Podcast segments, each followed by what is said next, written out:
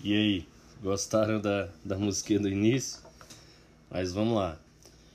Então esse podcast é pro sétimo ano, onde nós vamos iniciar agora a unidade 2, né? Ela é bem é, com conteúdo de física, né? Ela é bem específica, eu preciso de muita concentração de vocês. E nós vamos começar a página 6 aí, falando de força e máquinas simples, né? Então, eu preciso que vocês ouçam esse podcast para depois vocês conseguirem ir lá na videoaula que eu vou estar disponibilizando para a gente estar tá associando os conhecimentos, tá? Então, o que é força, né? Começa falando sobre a força e o que é a força. Força pode ser definida como qualquer ação capaz de produzir ou alterar movimentos, provocar deformações ou manter o equilíbrio dos corpos em que é aplicada. O resultado da aplicação de uma força sobre um corpo depende da intensidade, da direção, do sentido da força. Esses elementos são representados graficamente por meio de segmentos de retas, denominadas vetores, tá? que nós vamos entender lá na nossa videoaula. Vetores nada mais são do que setas que vão indicar a intensidade da força, ou seja, se eu fizer uma seta muito grande, significa que ela é uma força muito grande, se eu fizer uma seta pequena, ela é uma força menor. Para indicar que a força é representada por vetores, adicionamos uma seta sobre a letra F. Por quê? Porque F pode significar várias coisas. Eu posso ter F da escala de Fahrenheit, eu posso ter F de outras grandezas físicas. Agora, quando eu colocar um F com a setinha em cima, significa que eu estou falando de força e principalmente de vetor, o sentido da força. Quando não há seta sobre a letra, trata-se da intensidade de força. No Sistema Internacional de Unidades, a unidade de medida da força é o Newton. Então, quando a gente for fazer cálculos de força, que o tio vai explicar mais para frente, é, em vez da gente colocar, ah, foi uma força de 100 quilos, foi uma força de é, 100 toneladas, não tem nada a ver com medida de massa. A gente vai colocar, foi uma força de 100 newtons, foi uma força de 200 newtons, uma força de 1000 newtons. Vocês vão entender mais para frente. Beleza?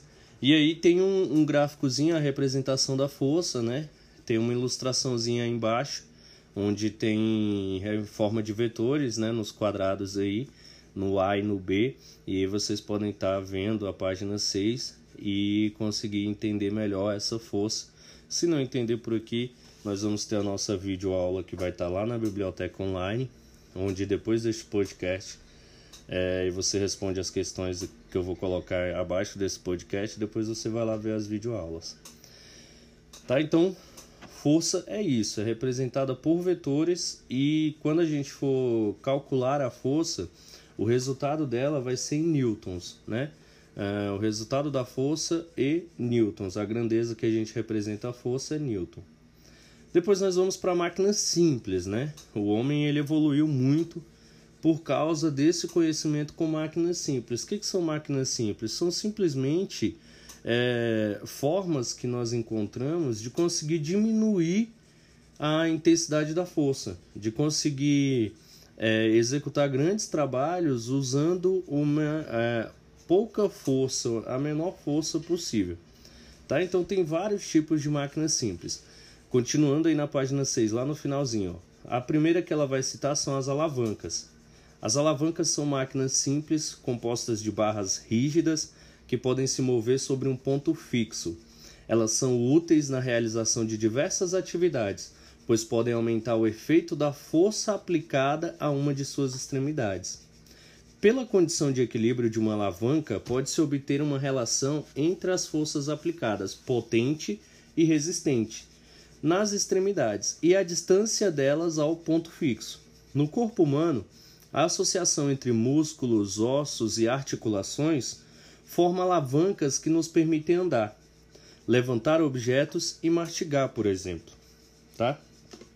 Então, o primeiro que nós estamos falando aí são das alavancas, né? O primeiro tipo de máquina simples. E aí a gente vai lá para a página 7, ó, ele já começa a demonstrar, tá? Ah, aí então nós vamos ter três grandezas importantes: o apoio, né? Que eu vou estar tá explicando melhor lá na videoaula lá, tá? Na, na biblioteca online. O apoio. Depois nós vamos ter duas grandes forças: a força potente e a força resistente, tá? Que aqui no caso tem a ilustração da menininha, tem um ponto de apoio, sobre ela tem uma madeira. Ela está exercendo uma força potente para baixo, está representado pela setinha vermelha, tá?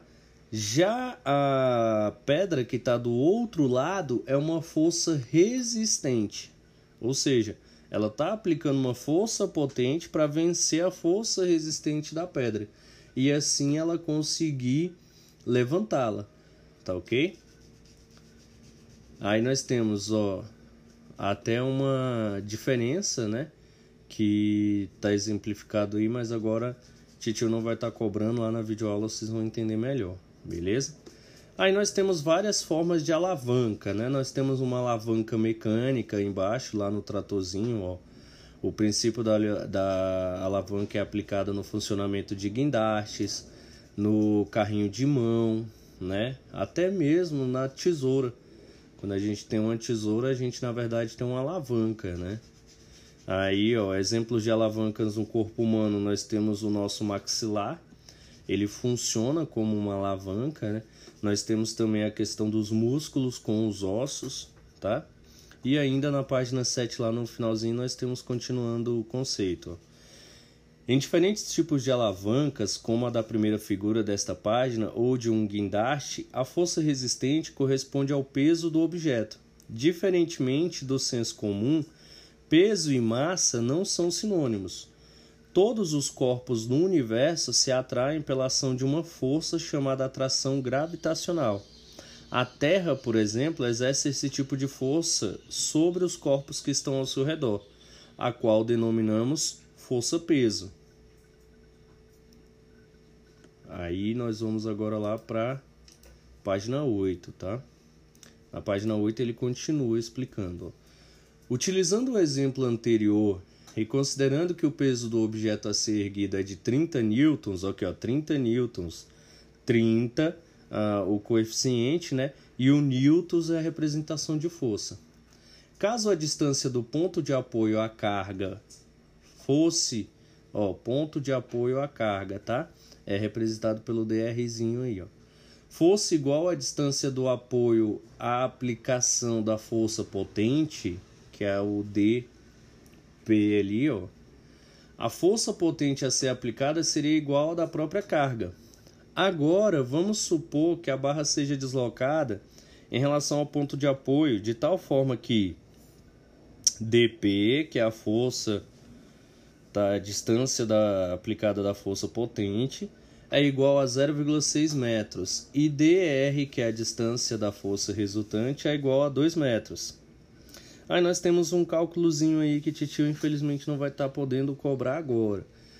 Lá na videoaula lá eu vou estar tá explicando para vocês, tá?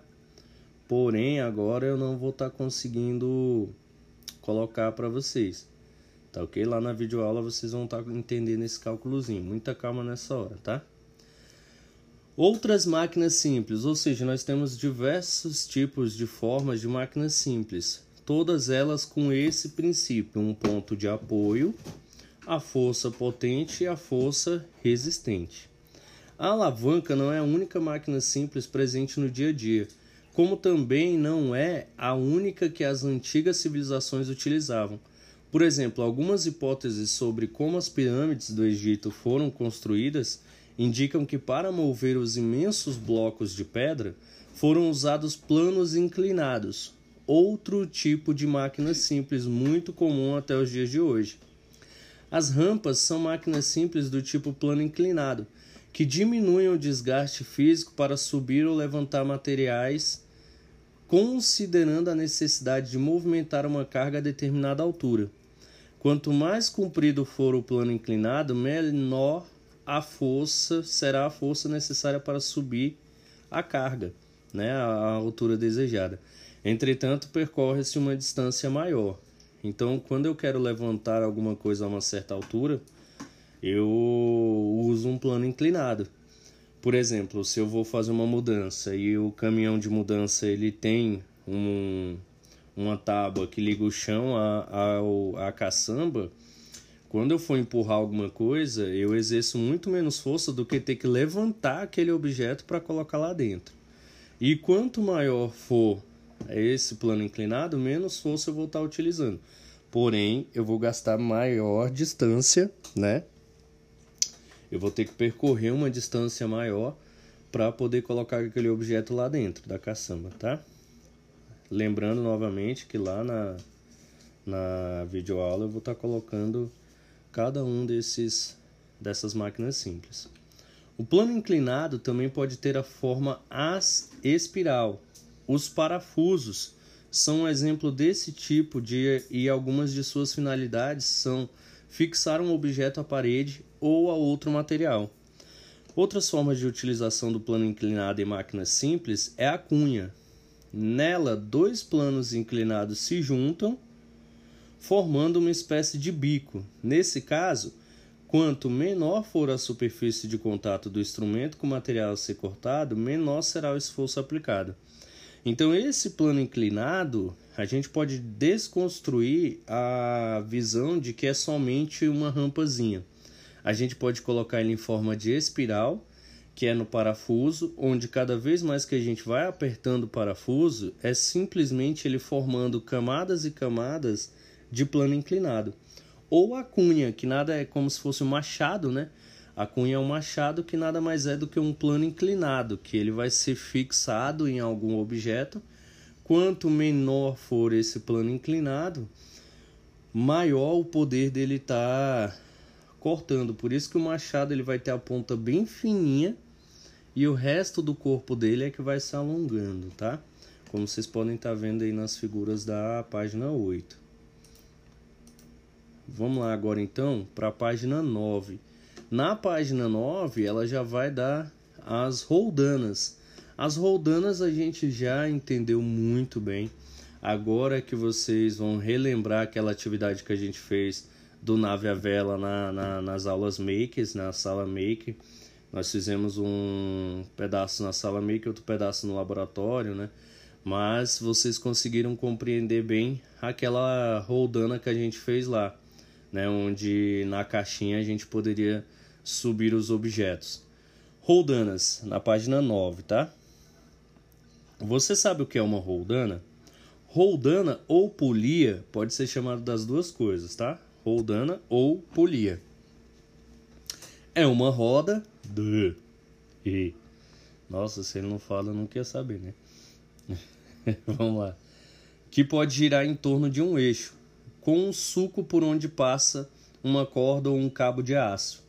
Assim, como nas outras máquinas, as roldanas são capazes de mudar o sentido e a direção de uma força, ou alterar a magnitude desta, podendo ser fixas ou móveis. Roldanas móveis são associadas a uma roldana fixa, que altera apenas o sentido e a direção da força, formando um conjunto de roldanas. Elas são largamente empregadas na construção civil Cada roldana móvel é capaz de reduzir a ação da força-peso pela metade. Por isso, o esforço necessário para levar um objeto é menor em um sistema de roldanas. Então, galera, quando a gente coloca uma roldana, ela diminui pela metade o peso daquilo que a gente está puxando.